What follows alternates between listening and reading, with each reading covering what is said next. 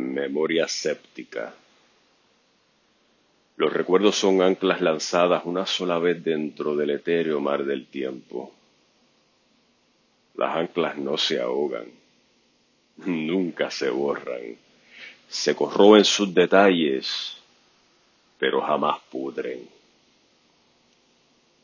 Las cadenas se hacen cada vez más largas, unas se hacen más gentiles al arrastre. Las pesadas desgarran lentamente partes del espíritu. Tal cosa nos atiene a caminar de espaldas hacia un frente ciego por atender la adictiva vista de todos los ayeres que pesan más por lo irreversible que por lo tormentoso, el gran calabozo de la conciencia, la añoranza de volver por la luz de un tiempo donde se veía la alegría más simple, o quizás el reclamo de no haber hecho lo opuesto. Pero el calabozo no tiene puertas.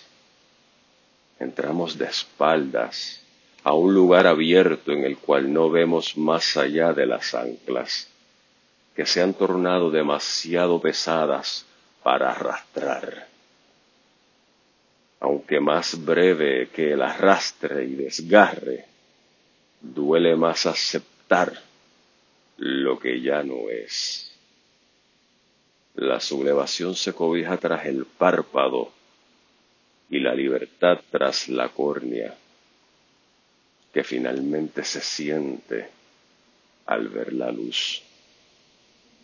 Abrirse a lo desconocido, a la nada nunca antes pisada, con cicatrices que jamás borrarán, pero que ya no arrastran ni desgarran.